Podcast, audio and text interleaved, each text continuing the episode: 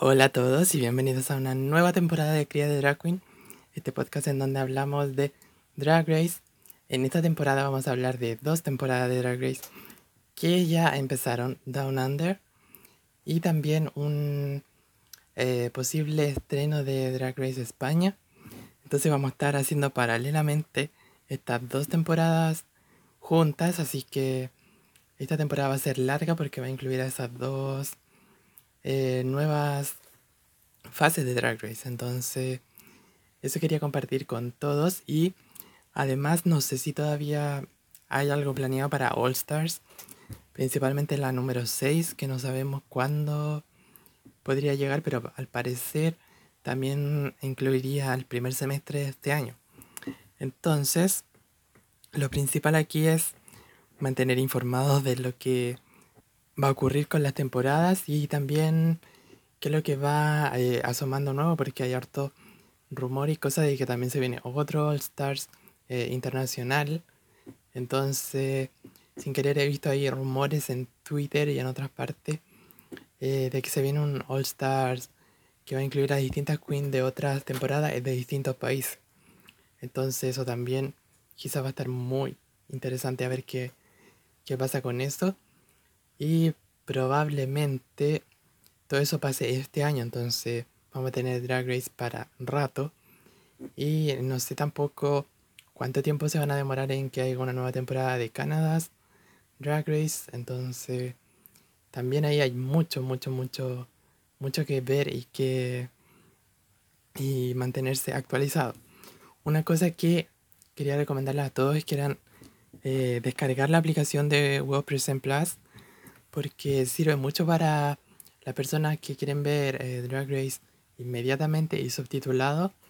Tiene subtítulo ahora incluso en portugués, en, eh, inglés, italiano, hay muchos idiomas.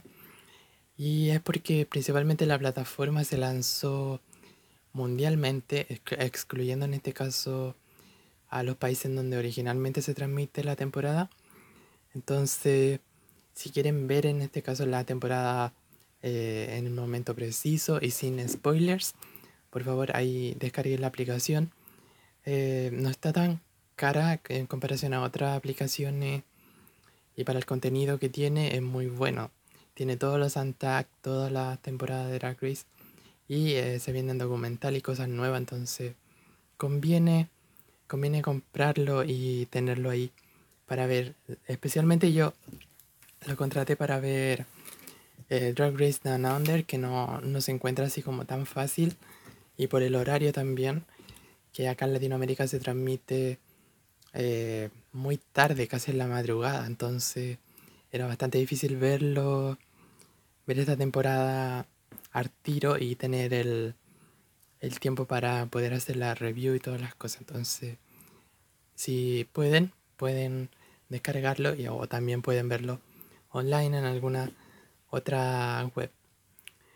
Y vamos a empezar a hablar entonces de este primer capítulo de Down Under que tenía mucha expectativa porque principalmente no conozco yo eh, personalmente qué es lo que eh, quiere demostrar o sea, mostrar el, drag de Australia, una lección que me quedó mucho fue que el drag race de UK era muy diferente al de USA. Entonces, para mí quedé impactado y me gustó mucho la temporada y la dinámica que ocurría en UK. El Reino Unido tenía muchas queens icónicas y creo que la temporada número 2 de, del Reino Unido fue una de las mejores temporadas que hemos visto en mucho tiempo de Drag Race, especialmente porque eh, aporta este drama, eh, el tener personajes que son mucho más eh, impactantes y se atreven a decir las cosas y hacer las cosas ahí entre RuPaul sin ningún miedo, entonces eso me gusta, me gusta que no sea tan estructurado y tan correcto como yo creo que está pasando con eh, el drag race americano, que creo que cada vez se está colocando más eh, barreras en, torno a lo que ocurre, con mucho más filtro en cuanto a las peleas y todas esas cosas. Y al final eso es lo que a nosotros nos gusta porque el show tiene que continuar y es un reality, entonces eso es lo que queremos ver nosotros también, entonces por eso para mí eh, Drag Race UK llegó a revolucionar y a levantar Drag Race eh, eh, internacionalmente y hacer que uno quiera verlo y que siga las temporadas. Entonces, por mí me encanta, me encanta sobre todo la versión de Reino Unido. Y tengo mucho interés también qué es lo que va a ocurrir con España, por ejemplo, que eh, yo personalmente soy de Chile, un país en Latinoamérica. Entonces, acá el drag es muy diferente también a lo que ocurre en otros países. La cultura drag acá también es, era poco conocido hasta que hubo un show que se llamaba The Switch, que era también perteneciente al, a este imperio de Drag Race, pero sí tenía otro formato y otra, otra forma de presentarse. Entonces no, no creo que resultó exactamente como hubiéramos querido. Entonces más que drag, era un show en el que las participantes tenían que demostrar más cantando su talento que haciendo lip sync o haciendo, creando sus propios trajes y todo, todo lo que nos gusta ver en Drag Race. Entonces, para mí me, gusta mucho ver los tipos de drag que existen en otros continentes y sobre todo porque enriquece también la cultura y sobre todo nos enseña qué es lo que tiene otro país para, para ofrecer. Entonces, me entusiasma mucho el de España porque va a ser en nuestro idioma. Entonces quiero ver ahí qué va a ocurrir. Y ahora Down Under, que eh, ya entrando de lleno a lo que ocurre en esta temporada, señalar que algo que muchos fans criticaban de Down Under era el workroom, que era un poco diferente a lo otro que hemos visto en las otras ediciones y quizás lucía un poco más eh, barato o menos elevado, por decirlo, con poco presupuesto. Y quizás puede ser, pero yo lo veía muy pequeño en comparación al otro. Pero quizá hubiera mantenido ese formato de, de Drag Race americano, de Canada's Drag Race. Entonces, bueno, ahí no sé.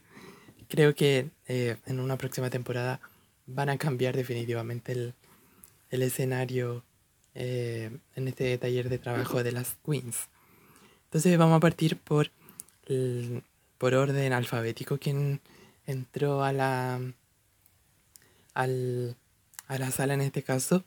Y la primera fue Anita Weekly. Bueno, ¿qué puedo decir de esta queen? La verdad no me gustó mucho su, su look de entrada, solo le coloqué un 4. Y en general en esta pasada se veía interesante, campi, pero no sé, eh, personalmente no me, gusta su, su tipo de, de humor y no se veía nada de, de, no lo sé, elevado su drag, por decirlo por ahora. Más adelante también tengo algo que decir sobre sus looks, así que vamos a hablar de eso también. Art Simon, que fue este look eh, como pintado y fue genial, me gustó mucho ver Simón. Sus looks a la pasarela y tanto en la entrada fueron bien, estuvieron pulidos al menos. Nada impactante, pero sí se notaba que estaba todo muy bien puesto en su lugar y su drag, su maquillaje en este caso me gustó mucho, mucho, mucho. Le coloco un 7 a Art Simon. Luego Coco Jumbo, que fue esta queen que se veía, eh, me gustaba mucho su su estilo, se veía mucho, mucho, mucho su influencia en su estilo de drag y su look que presentó en este caso en la entrada. Le coloqué un 7 a Electra Shock, que fue bien criticada por su peluca que se veía muy seca o dry. En este caso no me gustó mucho su, su look en completo. Sí el hecho de que fuera ella una participante que trabajaba para otras queens que están también ahí, que son Agüita Wiglet y Kiramin.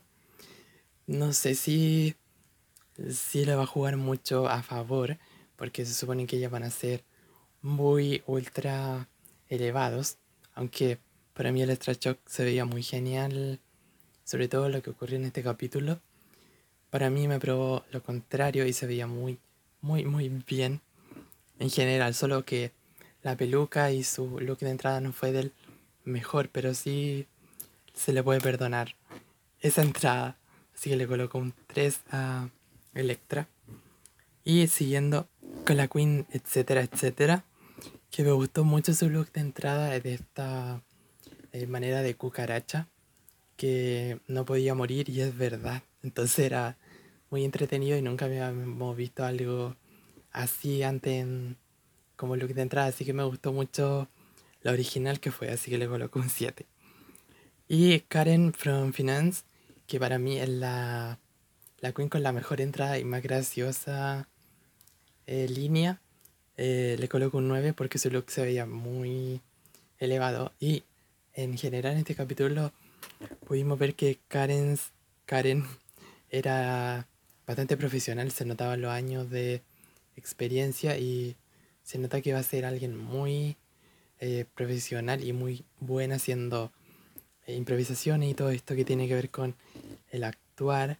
Entonces, pondría mi ficha ahí en Karen, se nota que, que va a ser buena en esta temporada, así que muy bien. Luego venía eh, Kira Min, que le colocó un 10 porque fue lo que más me gustó.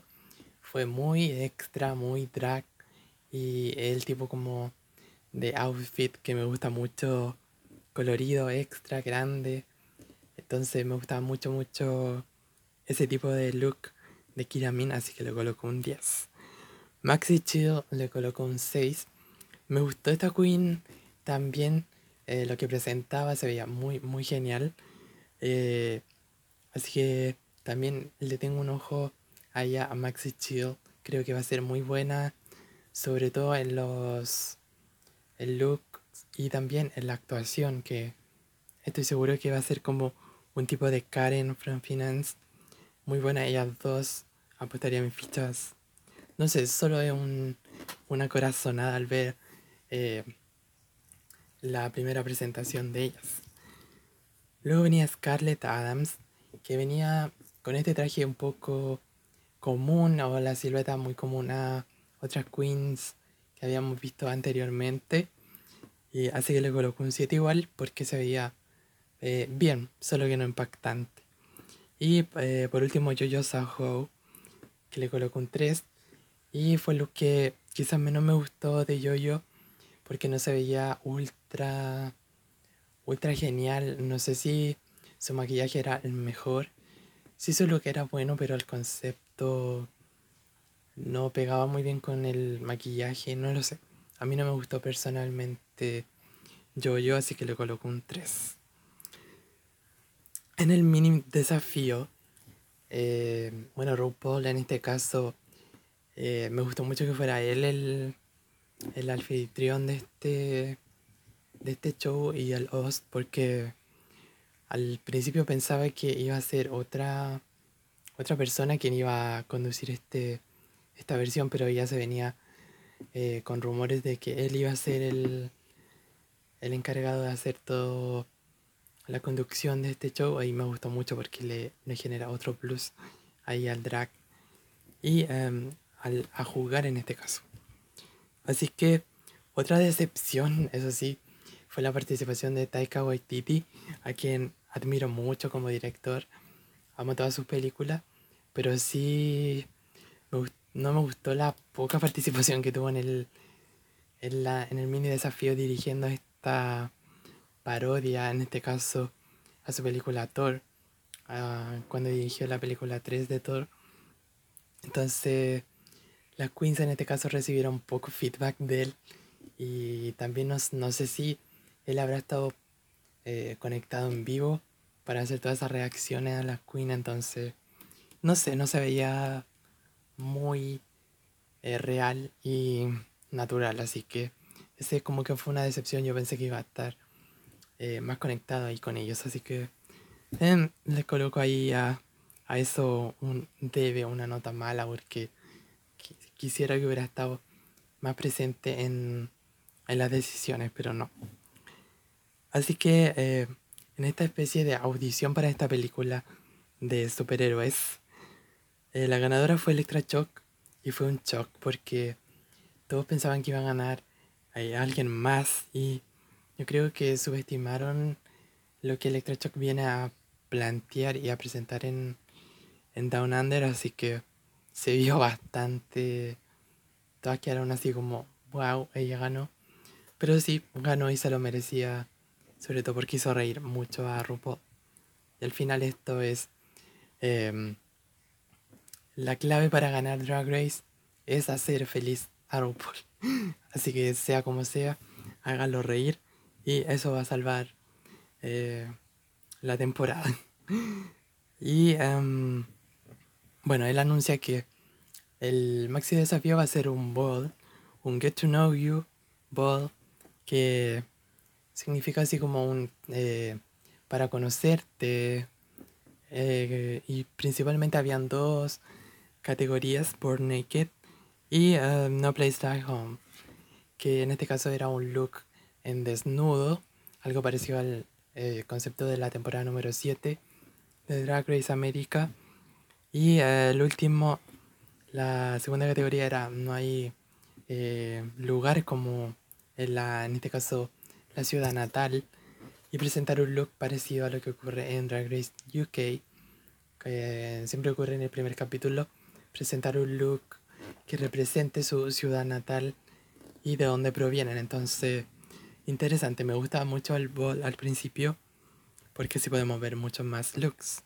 Y al principio pensé que los looks de Born Naked, esta categoría desnuda, iba a ser un poco rara, igual como fue en el, la temporada 7, porque no sé si los, los looks fueron muy elevados y tampoco se podía apreciar en un 100% la, la, ¿cómo se llama? El objetivo de esta categoría porque todo estaba censurado, entonces, eh, ¿qué sentido hay de hacer una categoría en desnudo si en la televisión no se va a ver eh, 100%, sabiendo que también son em, trajes o principalmente pairings o relleno y cosas así. Entonces no tenía mucho sentido hacerlo eso en la temporada número 7, pero en esta temporada sí pudimos ver algo más cercano a lo que quería transmitirse en un nivel alto y también con una mirada muy artística, entonces eso me gustó mucho. Y no es que la temporada 7 haya sido más bajo, pero sí fue extraño para mí porque presentaba esto como de forma muy eh, como muy censurada. Entonces, eh, eso va más la crítica que para mí, por eso lo llamaba como extraño o raro, porque al ser un show de drag, era eso lo que nos gustaba apreciar el arte del drag. Entonces, para mí que lo hayan censurado significó algo así como que estaban tapando el arte de ella. Entonces, por eso para mí me pareció extraño de que RuPaul tomara esa decisión, siendo que era una categoría importante. Y también una cosa que recuerdo mucho fue que también en el All Star 5, cuando Chiculey eh, apareció en esta eh, traje desnuda, que yo decía, ¿por qué en este caso se presenta de una forma más libre en All Stars y no en la temporada número 7? aunque obviamente eran diferentes temporadas, pero sí, eh, eso era lo que yo me refería, que deberían haberlo hecho así como en la temporada de All Stars, cuando Chico le mostró en este caso este increíble traje que representaba la desnudez y la piel en este caso. Y eso era arte, entonces estaba elevado. Y me gustó mucho que no lo no lo censurara ni nada de eso, así que yo creo que aprendió en este caso RuPaul a no censurar su propio show ni el arte que muestra las queens. Así que muy bien ahí, a seguir con eso. Y en esta categoría me gustó también porque tampoco hubo mucha eh, censura o, o partes que se omitieron por no mostrar en este caso los trajes completos. Y um, Anita Wiglet es la primera que quiero evaluar y le coloco un 2 no me gustó nada su traje ni su presentación de, de la especie de representación de Adán y Eva, en este caso Eva. Y me gustó eh, sea, la idea, el concepto, pero no la ejecución ni, ni nada. Se veía como muy eh, bajo en cuanto a, a, avance, en este caso del, del drag y la temporada, que ya ellas deberían saber que en esta temporada se exige mucho, entonces para mí muy exigente ahí con Anita, así que le coloco solo un 2. A Arsimon le coloco un 10 porque fue lo que más me gustó y presentaba una especie de eh, alien, eh, mitad alien y mitad humano. Entonces me gustó mucho ese concepto de desnudez que no era exactamente ni completamente desnudo, entonces no se veía... Eh, que lo que pasa es que comparo, por ejemplo, lo que ocurre con Yo-Yo Saho, que era un traje obviamente representando la desnudez, pero de una forma eh, mucho más simple o muy, muy básica, a eso me refiero. Entonces Arsimon lo elevó mucho más y por eso le coloco un 10. Electra Shock le coloco un 9 porque me gustó mucho su, su traje. En general estaba muy perfecto, solo ese error que le que le ocurrió antes y que tuvo que coserlo muy rápido. Pero sí me gustó mucho el concepto todo su traje se veía perfecto. Si no hubiera sido por esa cicatriz o que le quedó en su traje, entonces más por eso la nota bajó un poco, pero lo demás estuvo muy bueno, me gustó mucho. Así que lo coloco a un 9 como habíamos dicho. Luego viene etcétera, etcétera, que le coloco un 6. Y me, solo que me gustó, me pareció bien. Y claro, no estuvo muy arriesgado, pero sí eh, me gustó, estuvo bien. Karen from Finance le coloco un 9 por el sentido del humor y todo lo que ocupó durante su presentación. Así que me gustó bastante su, su traje y su concepto, eh, en este caso de Karen. A Maxi Chill le coloco un 6 y solo que me parecía bien, un poco sencillo, pero sí bien. A Kiramin le coloco un 7, que también estuvo bastante bien. Esperaba un poco más de Kira, pero sí me gustó, pero no tanta comparación a su look de entrada, que para mí fue el mejor look. A Scalena Adams le coloco un 9 y estuvo bastante bien. Me gustó mucho su concepto y todo lo que presentó. Em, y creo que tengo una confusión porque Electra Shock se presentó con el look que era eh, en homenaje a RuPaul, en este caso. Por eso también me parecía extraño comparar ese look. Entonces, Electra Shock me gustó mucho su look en homenaje a RuPaul, así que le coloqué un 9. Y Scarlett Adams era la del traje que se rompió y se tuvo que coser a última hora. Pero también le coloqué un 9 a ese porque también me gustó mucho ese concepto y todo lo que habíamos hablado antes, pero me confundí de nombre, entonces por eso. Y yo, yo, Saho, le coloco solo un 2, a pesar de que me gustó mucho su, su estilo de drag y sobre todo el mensaje que dio al final con su look. Sí me pareció que no era eh, extremadamente elevado y su traje era muy simple eh, una simple interpretación del desnudo, entonces más por eso le coloco solo un 2. Eh, también esperaba mucho más de Yo-Yo. Y la categoría última que fue No Place La Home. Y en este caso, eh, Scarlett Adams le coloqué un 7.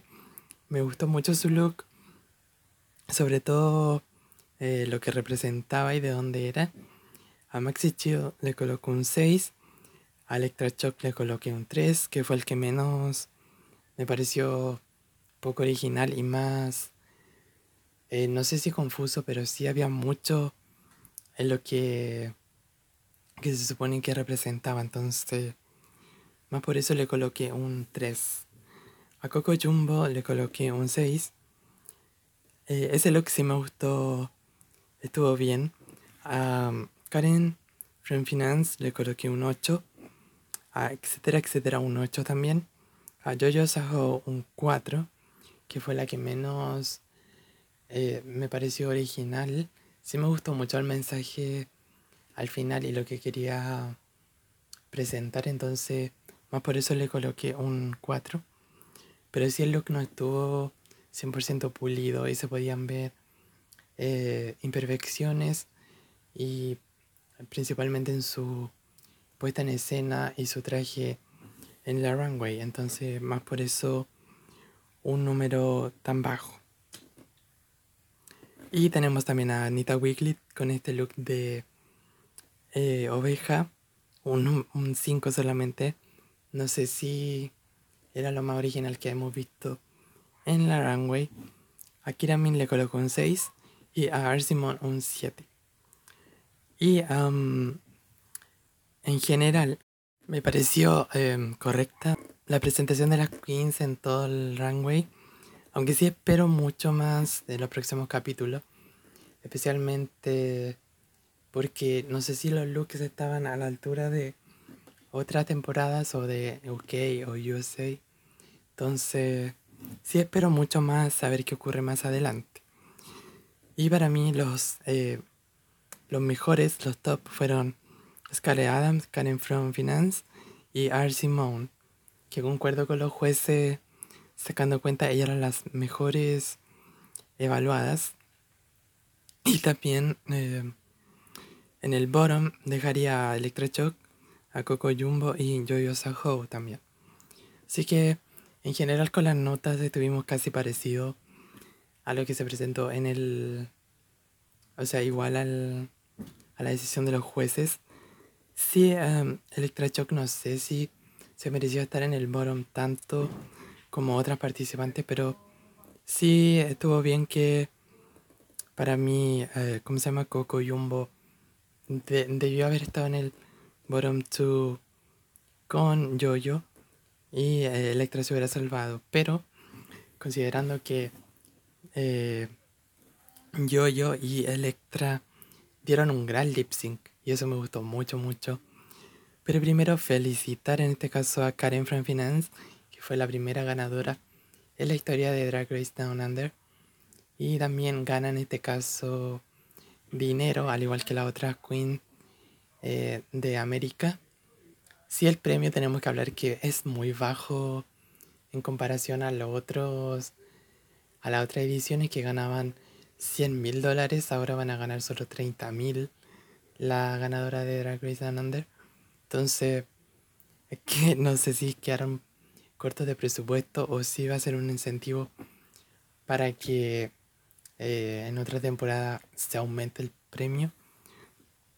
Pero ojalá ocurra eso. Si la Queen de UK no pueden recibir dinero por el, el hecho de la BBC no deja dar premio así.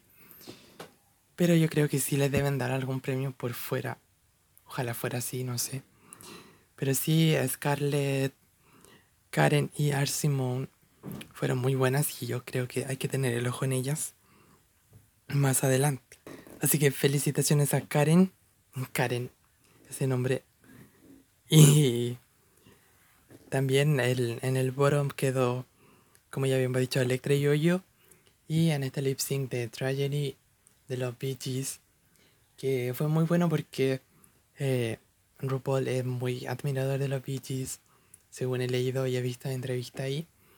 Y era obvio que iba a ocupar alguna de estas canciones o de estos grupos que le gustan en algún lip sync y me gustó mucho ver este lip sync y Electra lo hizo perfecto, me gustó mucho su energía y todo, así que se merecía mucho quedarse en este capítulo.